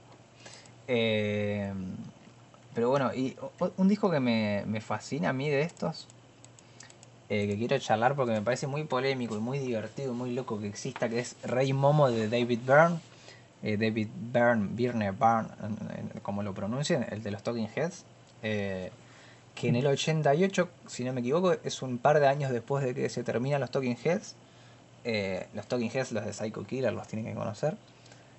saca este disco que se llama Rey Momo, con I latina Rey, que, que es un disco de cumbia, mambo, salsa, boleros, bueno. Ese es un disco como... Ni siquiera te puedo decir que es como si se hubiese hecho en Panamá, porque eh, la realidad es que tiene un poco de música de Colombia, un poco de música del Caribe, un poco de, de- de música de México. eh, entonces nada, como es como David Byrne descubriendo Latinoamérica. Y bueno, David Byrne es la cara de- del podcast en realidad. Eh, es raro que lo nombremos recién tan tarde. ¿Por qué? Porque él- a él es una de esas personas, es parte del público objetivo de estos bateas de World Music, de estos sellos de World Music, porque Sí. es un flaco que le encanta esta idea de, es decir, voy a escuchar música ex- exótica, eh, rara, lo que sea. Claro, no, solamente como- consumidor, sino, sino productor y Claro. generador. No sé si de la idea, pero por lo menos de discos de, de World Music y de esa, de esa recepción de, con global su sello y todo. de la música. ¿Cómo? O sea, tiene su sello propio y ¿cuál todo. Eh, él, entre comillas, descubrió a Juana Molina y la empezó a editar. O sea, así como diciendo, ah, mirá, una piba de Argentina que hace música. Sí, la voy a escuchar porque Argentina, eso debe ser raro. Eh, y nada, como que tiene ese interés particular. que sí, Eh, lo cual yo respeto muchísimo, me encanta. Me parece un tipo bastante interesante. David Byrne. Y, y tiene este disco que es súper polémico porque es. eh, si aparece hoy en Twitter este disco, a David Byrne lo cancelan de acá a la China por apropiación cultural. O sea, es una guasada de apropiación cultural. Y al mismo tiempo no. Pero para decir primero porque él sí. Es canciones de mambo, de cha-cha-cha, de salsa, bolero, eh, chicha, lo que sea eh, cantadas en inglés con la voz de David Byrne típica del post-punk, eh, así como una voz medio etérea, atmosférica, que no tiene un culo, o sea, cero bailable, no tiene nada que ver con el mundo de, la, música tropical. Eh, o, sea, o sea, imagínense a, a- a nada eso, al cantante de The Cure eh, arriba de un reggaetón, o sea, es así de bizarro, es muy loco. Eh, a mí me, fascina, me parece un disco muy divertido. Después todo el resto de sus discos va más por el lado del ambiente, de vuelta al post-punk y el rock y lo que sea. Y, la música experimental, bla, bla, bla. Pero este es rarísimo. Rarísimo, rarísimo. Tiene un disco que se dedicó a eh, chupar música del Caribe. ¿Y por qué digo que podría, yo lo defiendo como que no es tan apropiación cultural? Primero por la época, la, la falta de conocimiento de estas causas y lo que sea, pero también porque todos los músicos son justamente músicos de, de, de estos géneros. O sea, no es que para tocar eh, las congas agarró al baterista de los Talking Heads, sino que fue, o sea, lo que él hacía era ir a los bares de música latina de Nueva York, que está lleno, porque está lleno de latinos, y, y nada, ir convocando a los músicos y, y nada, haciendo eso. O sea, con- si te fijas Sí. en los créditos, hay músicos que tocaron con Héctor Lavoe, músicos de Fania, en los temas de salsa, tocando para David Byrne. Nada, rarísimo. Están bien hechos los temas, o por lo menos desde mi perspectiva y mi apreciación más que nada de la salsa, para mí están buenas las salsas. Pondría obviamente a cantar Héctor Lavoe o a otro, pero bueno. Eh, nada, es un disco divertido.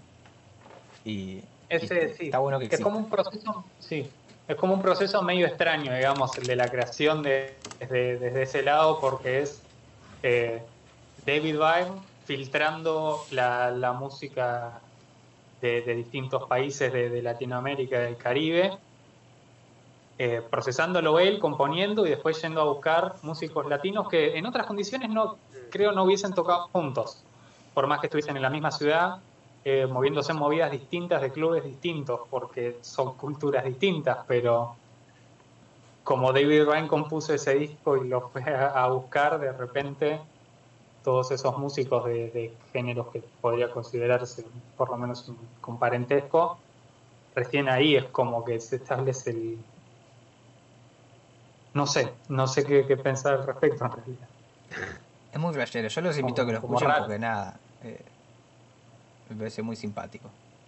A mí, a mí al menos me parece un poco más centrado. O sea, es que voy a hacerlo, pero voy a volver un poquito a Residente. Es que lo que me pasa con el, con, el caso de Residente es que como que quiere abarcar casi la música de mucho espacio, de mucho, mucho espacio, siendo una tarea casi imposible, tanta gente de tantos diferentes espacios. Y bueno, David Byrne igual se va a un área súper diversa como es Latinoamérica o el Caribe más específico. No, Pero por el- Nueva York, en realidad. Eh, No, bueno, claro. tipo, lo, hace todo desde allá.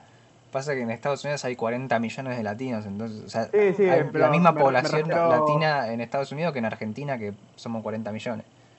Me refiero a la gente de, de- de estos países Claro, sí, que sí. son un poquito más menos diversos, por así decirlo. Entonces, claro, o sea, David Byrne de por sí ya tenía su experiencia un poco investigando de música ajena de otros países, como lo hizo con los Talking Heads en el Remaining the Light, y después igual leyendo el disco de, o sea, el disco, leyendo el libro de David Byrne, uno igual se da cuenta que él tiene cierta experiencia rebuscando sobre la música, estudiando sobre la música. Igual es como un estudioso de... Entonces, El, el creo que cómo tiene funciona la música decís tú, ¿no? sí, el, el cómo funciona la música. Creo que tiene Sí. un poco más de preparación al respecto y por lo mismo, para mí el resultado es un poco más aceptable. El, No, el disco mí- es raro, el disco es bueno, a mí me gusta, es entretenido, pero es una experiencia un poco extraña. Y Para mí por sobre Resident todo... era rompedor, toque que Claro. Eh, No. Pero igual está divertido. Lo que la diferencia en estos dos casos y por, o sea, por el cual no entra tanto en la categoría que puse esto de la etnomusicología era, o sea, creo que David Byrne nunca se planteó, bueno, voy a representar a la música latina y hacer el disco más latino de la historia. Me parece que es más como que le pintó. Y dijo, ah, bueno, Sí, este disco vamos a probar esto. Sí. Entonces como que no tuvo la pretensión, si se quiere, el residente que te hace el documental y eh, como que nada, de repente va a descubrir cómo funciona la genética el tipo. Sí. Eh, Pero igual también entiendo que hay gente que por ahí a eso le, le produce o le parece una falta de respeto, digamos, a lo que es la, tradición y el, la pertenencia que tienen esos géneros con, con sus intérpretes y con sus cosas, digamos, cómo es que este que viene desde afuera quiere venir a hacerla. O sea, desde su experimento. Y ahí es... No sé si me parece bien tampoco, porque no, o sea, eso es una experimentación propia a través de, de escuchar y de recibir un montón de influencias, un montón de lados, como tiene cualquier persona que vive en, como puede tener cualquier persona que vive en un área metropolitana con acceso a información de, de todo el mundo. ¿Hasta qué punto podés cerrar la música en, en un país, en un reducto ter- de territorio y decir es que, que eso... Byrne puede decir eso, yo hice ahí- música, la música de mi ciudad que es Nueva York. O sea, o sea, Ponele, y en Nueva York sí. pasa mucho eso. Para mí es muy flashero, tipo, la influencia del el cine de mafiosos, que al, al final en realidad es eh, la influencia de la mafia italiana, eh, en el rap. Y cómo a- hay un tipo que, que, que de nombre se puso Scarface. Y es uno de los raperos más importantes de la historia. Y, y Claro. existe un subgénero de rap que es el mafioso rap. Pueden hacer, ellos pueden no creo hacer que los italianos vengan a- o tal vez sí. sino porque tienen ascendencia mafiosa desde, desde su territorio. No, claro, pero es eso es como al final eh, lo- los italoamericanos, los afroamericanos, los, los latinoamericanos, bueno, los, los latinos que están ahí y, y todo eso y se empieza a mezclar. Incluso la salsa brava eh, es un subgénero que es como el gangsta rap, pero la salsa es hermoso. Eh, las tapas de muchos discos son como las imágenes, los pósteres de las películas de mafia. Eh, entonces hay todo un cruce cultural ahí. Y en el medio estaba David Byrne, que era un blanquito, y bueno, qué sé yo. Eh, y, también están los judíos en Nueva York. Bueno, hay un quilombo hermoso. Sí. Eh, Eh, con David Byrne, justamente, acá hay, hay un caso de, de yo lo leí, lo escuché el disco este, como que se da vuelta más o menos la tortilla. Cuando se encuentran David Byrne y Brian Eno y se hacen amiguitos y pasan todo el día juntos hablando de música y de experimentos sonoros y todo eso. Eh, y se propone entre los dos crear un disco que sea el folclore del- de Norteamérica, digamos, de cuál es realmente el, sonido de, la gente del, del territorio, de lo que escuchan todo el tiempo y cuál es la, información, digamos, en la música que, que ellos van procesando. Y lo que terminan haciendo es un disco eh, donde la gran mayoría son sampleos de, de distintos medios y de, de distintos programas de radio, y la gran mayoría de las voces también, las que no cantaba él, no canta Eno, son eh, televangelistas. ¿Ese, ¿Ese es My Life in the Bush of Ghosts? ¿O cuál es? Sí. No, sí, sí, ese, My Life in the, in the Bush of Ghosts. Entonces, Ah, era un es como una obra toda medio, No medio idea. pero también, digamos, en este punto, si vos lo querés plantear como algo, algo extraterrestre, algo que es el folclore, o sea, en ese, en ese núcleo de gente en, en Estados Unidos, por decirlo, por hablar de algún lugar, no es que la gente se pasa todo el día escuchando rock, o se pasa todo el día escuchando música country en el medio, como que es- y esa es la identidad, como se quiere poner la identidad de, de otros países dentro de su música. Sino que lo que escuchan y lo que tienen presente todo el tiempo es, es ese otro, otro experimento. Es como, claro, resultaba medio raro, como querer hacer war music con, con el centro. Ya, con, con, Eh. con tu worldizar, Con tu pueblo. tu, tu, Claro. tu pedacito de tierra primer mundista. Querés hacer etnomusicología con tu propio, con tu propio país. Claro. Bueno, Para pero- mostrar, digamos, cuál es el estado salvaje que hay en. Porque hay un estado salvaje dentro de, dentro de la dentro de todas las sociedades, que es ese, que es como la. Claro, pasa un poco con, con los músicos callejeros, como gente que quiere agarrar y decir, bueno, yo vengo y traigo y grabo este músico callejero y como esa es la forma más básica que se me ocurre de esa idea. Eh, Hay un ejemplo de los que quería dar, que la verdad que no lo vamos a reseñar entre comillas, no lo vamos a comentar, que es de Ushuaia La Quiaca, que son Mm. tres volúmenes y hay un cuarto que es compilado de León Gieco que hace el experimento de Ushuaia La Quiaca desde el sur de Argentina hasta el norte y va recorriendo todo el país pueblito por pueblito y grabando efectivamente músicos de cada lugar. Eh, que lo, lo hizo en los 80 esto, si no me equivoco, y me parece una iniciativa piola más que nada porque era un tipo muy popular, uno de los grandes del rock y al mismo tiempo alguien que venía de un pueblito del interior del país, o sea, de fuera de la capital, digamos.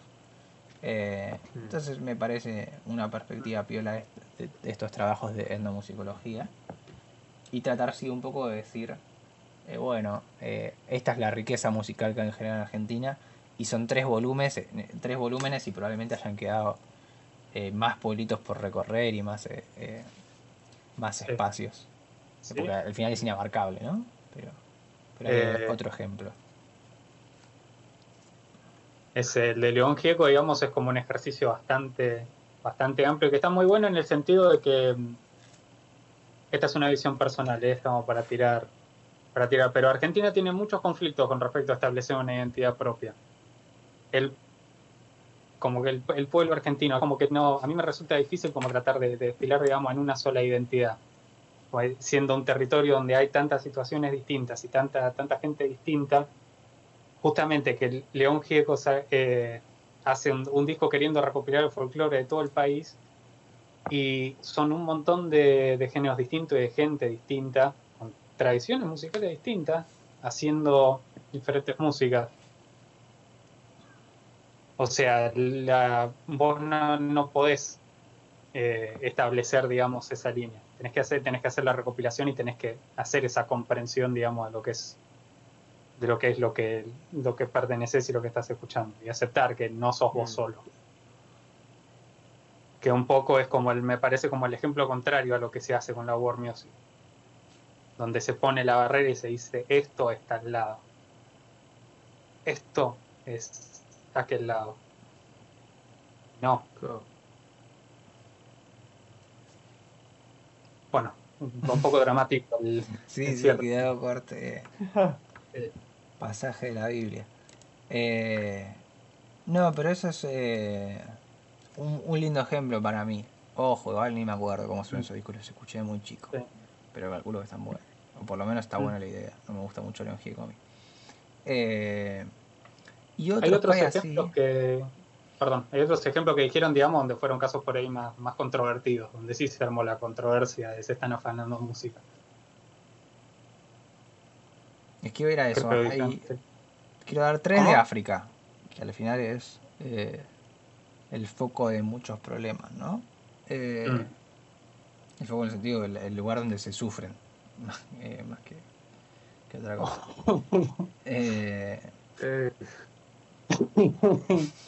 Bueno, Es una, es una opinión valiente.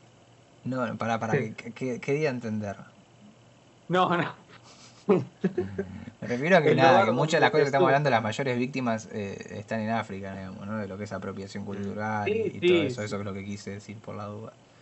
claro. No, no, está bien, se entiende, pero. Eh, y acá hay Pero tres es ejemplos divertido. que quiero dar. Uno, ahora lo salieron a matar hace poco, yo lo respeto, es eh, el proyecto de Damon Albarn Africa Express, que es esto mismo, va Damon Albarn, el de Blur y Gorilas, eh, a, a África y se pone a grabar músicos africanos y hacer discos. Creo que hay dos, tres, cuatro, bueno, hay varios, o sea, hay más de uno. Hay como cierta constancia en el proyecto. Y si bien esos discos yo los escuché y nunca me gustaron, eh, como que te das cuenta de que no es una canción de Blur o una canción de Gorillaz o una canción de Britpop o, o de lo que sea que haga Damon Albarn en cada una de sus etapas eh, con un tipo tocando eh, un bombo. O sea, realmente son discos en que Damon Albarn creo que lo único que hace es producir. O sea, toda la música la componen y la ejecutan los músicos de ahí con sus respectivos créditos. Eh, eh, firma como una banda, no es Damon Albarn Africa Express Volumen 1, sino que es un disco de Africa Express. Eh, Mm. entonces a mí me parece bastante respetable. No vi a los que lo salieron a matar ahora por Twitter, pero me imagino la altura de los argumentos que debe haber en la mayoría de, de discusiones. Eh, No, y también ahí pasa que Damon Albarn como que no es un recién aparecido en el ejercicio de ir a otras partes. De hecho, Gorillaz, si no me equivoco, tiene una canción que se llama Free Tibet y, y está este rollo de cuando eh, creo, eh, se va como a meditar frente a eh, frente al Capitolio, parece, en un video de gorilas, no me acuerdo, como acompa- acompañando a los monjes tibetanos, etcétera. Y eso sur- surgió a propósito de unos viajes a Asia que hizo Damon Albarn. Sí, sí, sí, sí. Para mí está, o sea, lo banco, qué sé yo.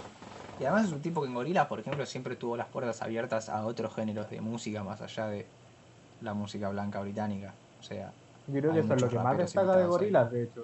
O sea, Gorilas como que se ha mantenido el último tiempo, por lo menos en esta última década, llamando a una diversidad de gente y una diversidad de género y ver lo que sale de, de ese conjunto. po. Entonces no me sorprende que alguien como Damon Albarn haya ido a un lugar tan, ex- tan exótico en términos de sonido como África a probar que puede salir de eso. Eh, puede, que, puede que entienda el enojo. eh, es que tal vez a palabras simples o a simple vista eh, es un poco choqueante el, el hombre blanco yendo a África y, y mira, saca un disco. Pero, pero yo respeto mucho a Damon Albarn y, y creo que, como lo mismo con David Byrne, como que siento que una persona que sabe estudiar el, el sonido ajeno y sacarle el provecho de. Entonces, Además, lo más meritorio de acá es que es eso, que ni siquiera lo firma como él.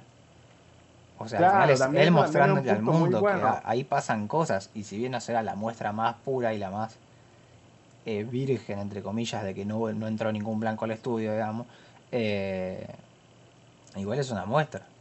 Igual es un, un. Ay, se me salió el arito.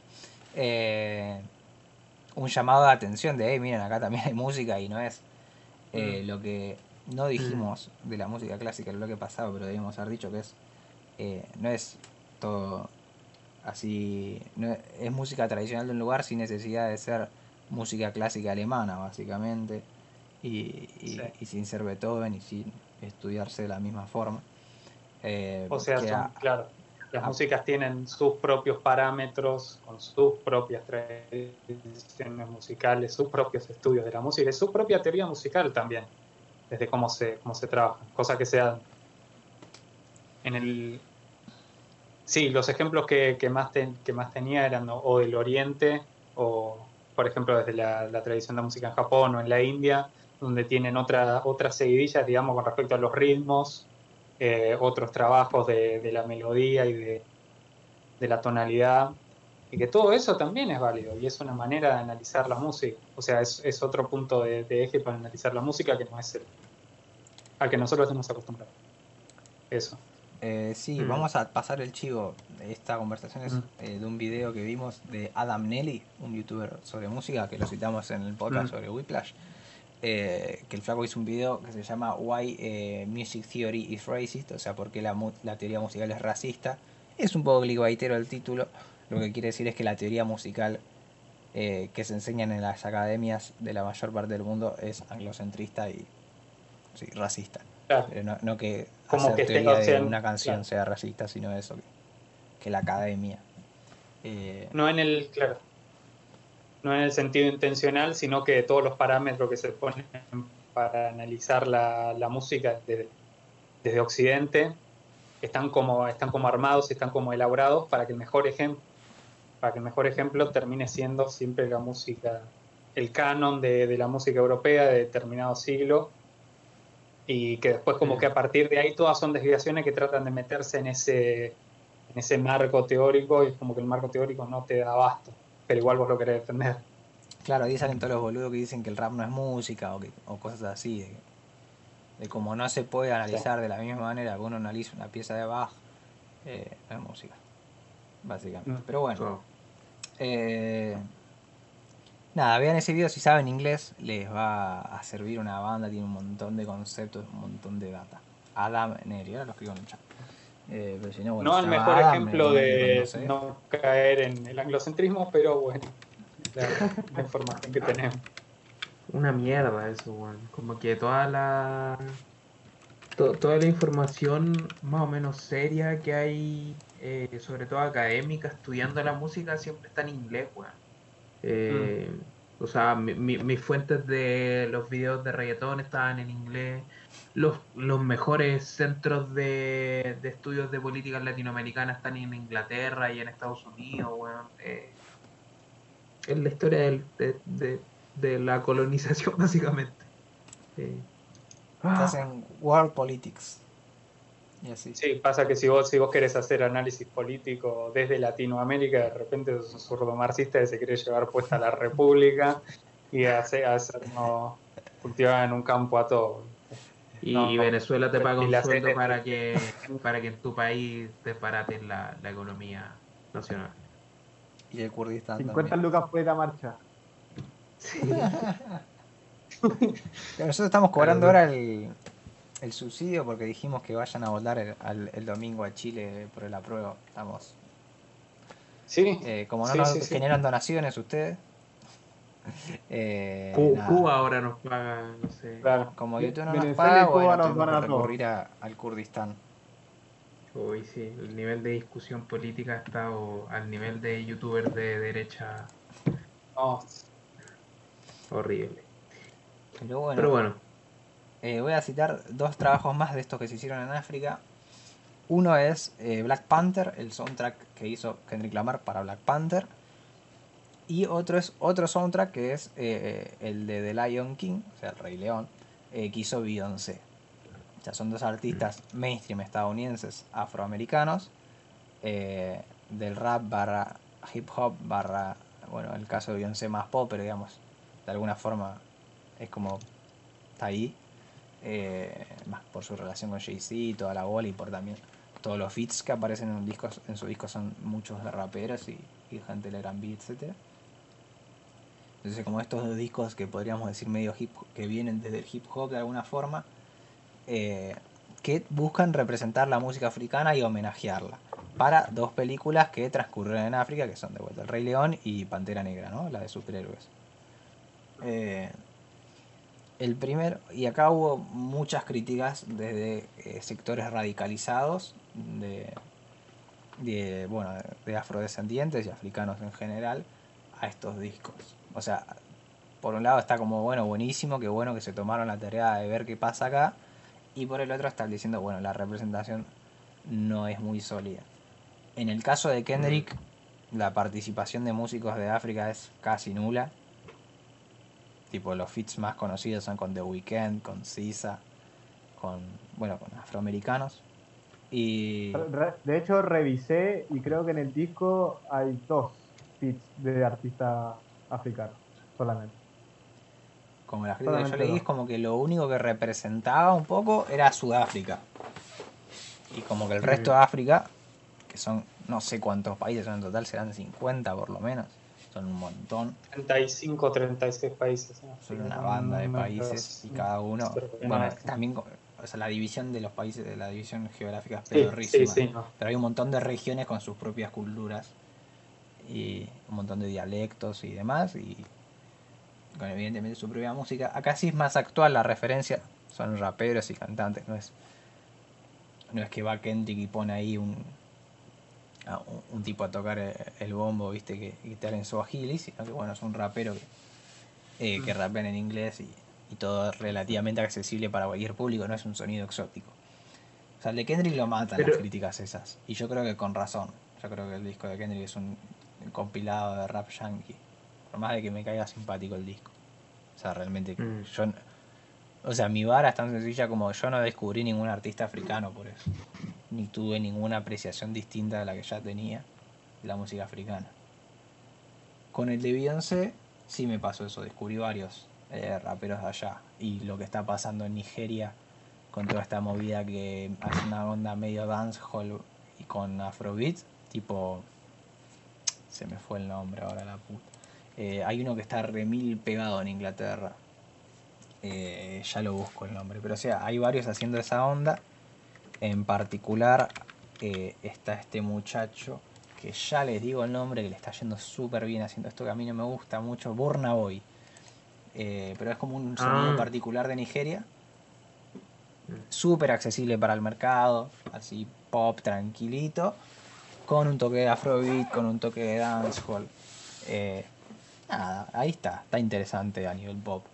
Y, y en el de Beyoncé, la crítica que leí era como que representaba varias partes de África, pero no todas. Entonces, bueno, pero por lo menos me están diciendo que representa varias partes. Y, y yo tampoco le voy a pedir a Beyoncé que se gradúe en antropología y, y toda la bola. O sea, yo ya ese disco me gusta mucho, lo reseñé para el Instagram, todo. O sea, tipo, me, me gusta a ese, a ese nivel de escucharlo varias veces y, y de ponerlo en las playlists y toda la bola y de haber buscado a los artistas que participan, porque además de, o sea, está Jay-Z, está Childish Gambino, hay un montón de artistas conocidos de Estados Unidos, pero también está, no sé, el, que más me quedó fue Mr. Easy, con Z. Eh, y si bien hubo otros que después los busqué y no me interesó mucho la carrera solista, eh, igual me motivó lo suficiente como para buscarlos. Eh, a ver si me acuerdo de alguno más. No creo que Mr. Easy Cre- fue el único que realmente me... Cre- creo que igual, o sea, por lo menos es una opinión bastante personal, pero lo de Kendrick con Black Panther me parece un poco igual lamentable, teniendo en cuenta que ¿cuándo salió Black Panther? ¿2018? Eso es tres años después de To Pimp a Butterfly. To Pimp a Butterfly siendo este viaje introspectivo de Kendrick yendo a viajar a África, a conocer un poco su origen y todo este tema. Y claro, después saca este disco Black Panther que de música africana influencia no tiene nada, como si estuve un conjunto de música yankee y ya está. Entonces, no solamente le, le falta el respeto a, a la música africana de por sí, sino además le falta el respeto con lo que él propuso y que fue tan importante hace tres años atrás, tampoco es tanto tiempo. Igual no hay, que, no hay que olvidar que estamos hablando de que esto viene de Marvel y que Marvel viene de Disney, entonces yo creo que igual Kendrick la tenía difícil para hacer realmente un homenaje a la música africana, para ser sincero. No, no creo que el, el ratón Mickey hubiese aceptado música que no fuese en inglés. Así que, no sé. Yo creo, yo creo que, perdón, dale nomás. No, no, que iba a decir que yo, o sea, en el momento que lo escuché, como que no, no escuché que lo consideraran como música africana o como un disco de representación africana. Y mismo tampoco me impresión cuando lo escuché. Como. No, per- No, perdón. es lo que se planteó desde Hollywood en realidad. Mm, Es O que, sea, el- pasa que están estos dos intereses opuestos, que es hacer una película que venda y representar la cultura africana. Eh, y que- reivindicarlo. O sea, es, Que al final es una película de superhéroes y la banda sonora tiene que estar acorde a los hits que necesita una película de superhéroes. Yo ni la vi, así que ni sé si funcionan bien los temas dentro No, de la película. no, no aparece, no aparece nada. No, pero, pero era eso, igual- era una forma de promoción de una ¿Mm? película de superhéroes. Sí, protagonizada por un negro, sí. Grabada en, creo que la grabaron en Sudáfrica. Pero... O sea, sí, bueno, está buenísima la representación y todo, pero tampoco es como que es va a cambiar el mundo. Sí. No, es que ese disco igual está hecho al alero de la película. Y el rollo de la película, si bien es represent- o sea, representa como eh, una imagen de la africanidad, igual lo hace desde una perspectiva gringa, ¿cachai? Lo hace desde una perspectiva gringa en el sentido de que el tema de la película, en términos como más allá del relato, y que por lo menos es, la, es lo, que ha lo que ha dicho explícitamente el director, etcétera, en, en, en entrevistas y todo, el Ryan Coogler, es, eh, es ir a buscar la identidad. Este rollo de nosotros somos afroamericanos y queremos buscar cuál es nuestra relación como migrantes de alguna forma con esa raíz africana. ¿Cachai? Esa es la búsqueda de la película eh, en términos de dirección. Y lo que le dijeron a Kendrick desde el equipo de Black Panther es como, este es el guion, cúrate un disco que acompañe la experiencia de la película. Entonces a mí me da la impresión, y, por lo menos yo lo entiendo así, que el disco no es un, disco que tenga una intención de ser un disco africano, sino que es un disco sobre Kendrick y amigos suyos, en el fondo, eh, sobre, qué es, so- sobre qué es lo que significa esta identidad que te robaron. ¿Cachai? ¿Qué, qué, qué es, lo, qué es lo que significa esta, esta como patita en la raíz que, que- que te hace falta, que no podéis reconocer?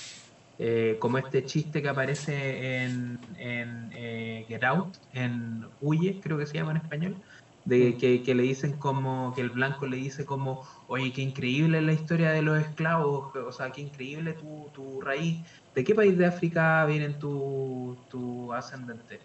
Bueno, no sé, eran esclavos, ¿cachai? Como que no, no, no, no- le borraron la historia, pues cómo voy a saber. Eh, esa es el, el interés de, de la película y yo creo que ese, por consecuencia, es el interés del disco, ¿cachai? Eh, otra cosa es eh, este rollo como de la inclusión forzada que, que trabaja muchas veces Disney, eh, o inclusión comercial por lo menos, in- inclusión como un, una, como un aparataje de marketing, que, que viene a decir como no, es que esta es la película africana y ahora están trabajando haciendo la película china, ¿cachai? Con Shang-Chi. Eh, entonces, eh, como y- Sí. Creo que son cuestiones distintas, ¿cachai? No, Eh, pero igual yo te debo debatir la idea de que en la película igual se expone mucho esta idea de que África necesita esta visibilidad, ¿cachai? Y como que existe esta metáfora de que literalmente Wakanda es invisible para el mundo, porque la, tiene una tecnología que no se puede ver, ¿cachai? Entonces al final de la película como que dicen, ya, hay que revelarla al mundo y mostrarle todo lo que hemos avanzado, sin ellos, ¿cachai?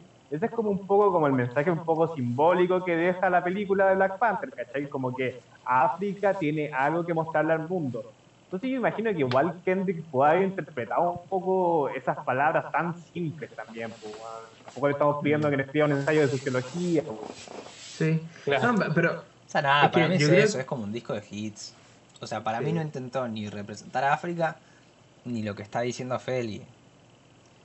De, de buscar De- su propia identidad, como sí lo ha hecho en otras veces. O sea, porque no es que No, no, es un pibe que Eh, dudamos sí. de su capacidad para hacerlo, de la capacidad para hacer un disco conceptual sobre eh, sus raíces. Estamos seguros que lo No, puede claro. hacer.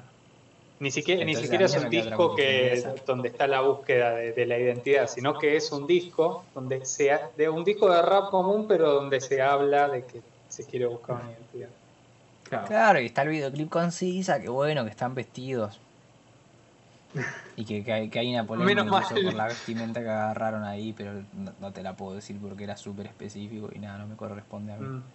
Eh, creo, creo que la única persona blanca en el disco es James Blake, de hecho. Creo que es un punto a favor, no sé. Eh, no sé, igual qué sé yo, a mí tiene temas que me caen simpático el disco. A Kendrick lo amábamos acá. Se supone que se viene disco de Kendrick. Por ende, se vendrá video de Kendrick en el canal.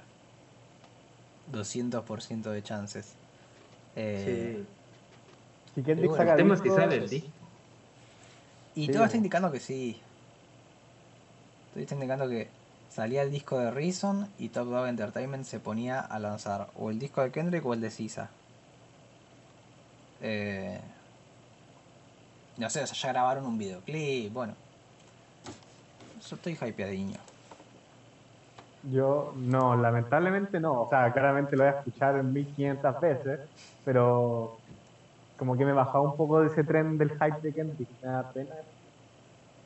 Este es un maleducado. No, es que no, que- no, no, no, pero es que Corta, corta la llamada, por favor. No, pero es que yo, yo vivo de las glorias pasadas, pues ese es mi problema. Yo no lo escucho ni, ni por si acaso, pues ese es mi tema. No, Y a mí me bueno, igual A, a mí me tinca que el próximo disco de Kendrick va a ser Dem 2 o Dem 2.0, ¿cachai?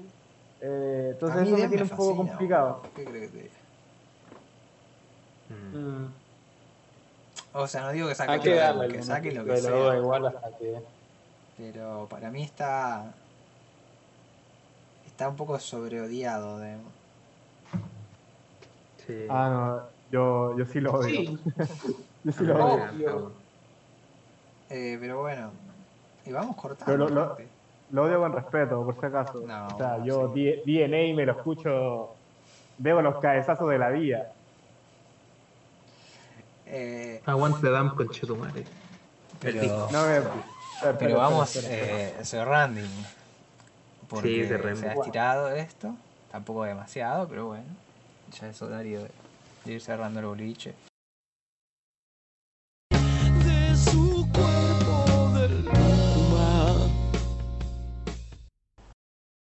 ¿Qué tal gente? Soy Agustín, eh, un cachito más.